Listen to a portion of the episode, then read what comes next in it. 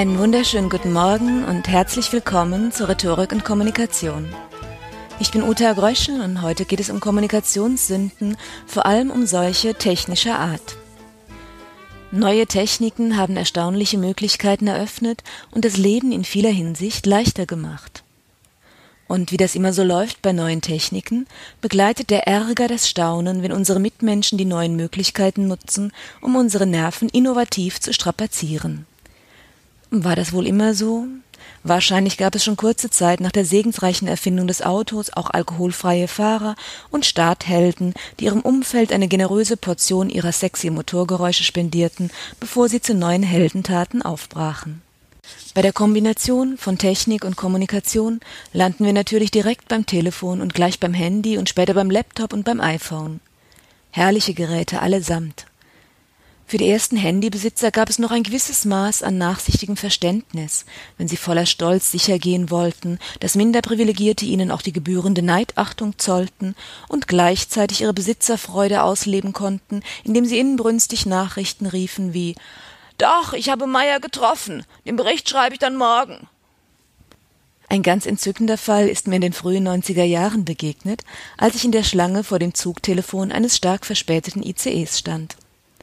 In dieser Schlange stand ein junger Mann im Businesskostüm, der alle Signale des peinlich Berührtseins ausstrahlte und es schließlich nicht länger aushielt, für einen Teil der minder privilegierten technikdefizitären Masse gehalten zu werden. Er knüpfte, ungelogen, das gute Jackett auf, zog sein Handy aus der Brusttasche und zeigte uns Umstehenden diesen seinen Statusnachweis und erklärte seine missliche Lage. Ja, ich hab ein Handy, aber die Batterie ist alle. Dann kam aber die Zeit, in der in Pizzerien die Kellner beim Servieren der Quattro Formaggi ihr Handy und das Ohr geklemmt mit fernen Freunden plauderten. Spätestens dann fing das Geschrei im ICE an, sich ein wenig zu legen, aber auch nur ganz langsam. So, all denen, die ohne Anrufbeantworter aufgewachsen sind, sei hiermit halbwegs verziehen, wenn sie immer noch jeden Klingelton behandeln, als sei er der potenzielle Bote von Liebeserklärungen und Lottogewinnbenachrichtigungen. Aber was ist mit dem Rest der Welt? Vor allem, was ist mit den Handy-Junkies? Da trifft man nach langer Zeit mal eine alte Schulfreundin auf einen Eiskaffee und sie führten der gemeinsam verbrachten Stunde drei völlig belanglose Telefonate. Vielleicht will sie ja dezent signalisieren, dass von ihr aus ruhig wieder ein paar Jahre bis zum nächsten Treffen verstreichen dürften. Falls sie aber nur demonstrieren will, dass sie eine begehrte Frau ist, die häufig angerufen wird und ob dieser Beliebtheit Anerkennungspunkte verdient, dann hat sie entweder ihr Ziel erreicht, wenn ihre Begleitung das auch tatsächlich echt super findet, oder sie hat ein Problem. In jedem Fall hat sie grauenvolle Manieren. Was tut man überhaupt in einer Eisdiele, wenn die Eiskaffeepartnerin telefoniert? Ausatmen, entspannen, om, die umsitzenden Gestalten betrachten, die Fotos der likörhaltigen Becher der Karte studieren. Für die meisten erfordert es jedenfalls einige Anstrengung nicht, zumindest nicht sichtbar zu schmollen und sich zurückgesetzt zu fühlen. Die vermeintliche Freundin wird man so schnell nicht mehr sehen und sie wohl auch nicht anrufen. Technik bereichert das Leben und macht es gleichzeitig komplizierter, verlangt Entscheidungen, für die oft Vorbilder fehlen. Es ist nicht einfach, sich gut zu benehmen, wenn unterschiedliche Ansprüche gegeneinander abgewogen werden wollen. Wenn man jemanden auf Anrufbeantworter spricht und ihn bittet zurückzurufen, ja, wie unhöflich ist es dann nicht erreichbar zu sein? Und wenn der Rückrufer sich genau dann meldet, wenn man gerade auf dem anderen Apparat eine Freundin angerufen hat, darf man dann den Anruf entgegennehmen und die Freundin gleich nochmal zurückrufen? Oder sagt man dann dem Rückrufer, dass es gerade unglücklich ist und ob man sich in zehn Minuten noch einmal melden kann? Oder ignoriert man überhaupt den anderen Apparat? Eine Funktion, für die es vielleicht mal einen Grund gab, ist das Anklopfen beim Telefon. Sicher ist das dringend erforderlich, wenn man frisch verliebt ist, keinesfalls einen Anruf verpassen möchte und es nur eine einzige Telefonleitung gibt.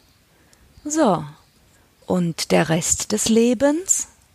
Warum muss ich das Gespräch, das ich gerade führe, unterbrechen, nur um jemandem mitzuteilen, dass ich gerade nicht mit ihm sprechen kann? Kann das nicht der Anrufbeantworter übernehmen? Der nimmt ja sowieso schon freundlicherweise die Nummer auf und rückt sie heraus, auch wenn keine Nachricht hinterlassen wurde. Ja, und die liebsten Zeitgenossen beschränken sich ja noch nicht einmal auf diese geradezu höfliche Version der kurzen Unterbrechung, sondern sie gönnen ihrem ursprünglichen Gesprächspartner entweder eine lange Denkpause oder ein Musak-Konzert, oder sie laben seine Seele, indem sie ihn das andere Gespräch mithören lassen. Bleiben wir bei technischen Unsitten, Abteilung Computer diesmal. Wer einmal bei einer Besprechung das Wort an ein Heer von aufgeklappten Laptops richten musste, weiß, dass es sich ganz anders anfühlt, einer Horde von Bildschirmhypnotisierten gegenüber zu sitzen, als Menschen vor sich zu haben, die ihre sprechenden Mitstreiter ansehen und sich mit Papier und Stift Notizen machen. Schließlich liegt der dumpfe Verdacht ausgesprochen nahe, dass emsiges Notieren der wertvollen inhaltlichen Beiträge nicht die einzige Beschäftigung der Tastaturgladiatoren sein könnte. In Konferenzräumen mit drahtlosem Internet müsste man schon ein Meister der Entsagung sein, um bei langweiligeren Momenten und welche Besprechung ist schon frei von solchen, nicht der Versuchung zu erliegen, ein paar E-Mails zu lesen oder ein wenig durch die Welt zu googeln. Ganz einfach. Eine Ansammlung von computerfokussierten Gestalten hat als Konferenz keine Chance. Wer nur mit halbem Ohr dabei ist, überhört Stichwörter, die ihn sonst inspirieren könnten, verpasst Signale und Reaktionen von Kollegen und bringt selbst das Geschehen kaum voran. Natürlich beginnt das Problem bei all den verdorbenen Sitten, die Besprechungen zum Zeitdieb Nummer eins in vielen Unternehmen aufsteigen ließen. Unklare Ziele, keine sinnvolle Tagesordnung, ohne erkennbares Konzept zusammengetrommelte Teilnehmer. Vorsitzende und Vorgesetzte, die Laptop-Mauern zulassen, sollten sich lieber gleich ein Diskussionsforum im Internet eröffnen oder die Inhalte durch ein Wiki oder per E-Mail erledigen. Mitglieder einer Arbeitsgruppe, die sich als solche nicht ernst nimmt, verlieren das Gefühl für den Sinn ihrer Aufgabe und laufen Gefahr, auch noch das letzte bisschen an Motivation zu verlieren. Das kostet dann auf Dauer mehr Produktivität, als man je durch nur mal kurz E-Mail lesen gewinnen könnte. Jetzt noch ganz kurz eine ganz neue Unsitte, der ich als verliebte iPhone-Nutzerin manchmal selbst anheimfalle. Mobile und benutzerfreundliche Internetgeräte wie das iPhone sind eine Falle für neugierige und ungeduldige Menschen. Da erzählt jemand etwas, was sich anhört wie ziemlicher Unfug, und da bietet es sich doch an, ganz kurz mal die Wikipedia zu konsultieren. Bei stationären Geräten müsste man sich von der Gesprächsgruppe entfernen und könnte womöglich etwas verpassen. Aber mit einem mobilen Gerät sieht das gleich ganz anders aus. Und dann ist es zwar ein Kick, gleich nachsehen zu können, wie der depressive Computer aus Per Anhalter durch die Galaxis doch gleich hieß. Marvin? Und die Wiki-Informationen können dem Gespräch auch neue Impulse geben. Und doch geht etwas verloren und sei es auch nur die Unbefangenheit, die eigenen selten hundertprozentigen Weisheiten von sich zu geben, wenn da jemand sitzt, der gleich googelt. Soweit zu den technischen Untiefen der Kommunikation.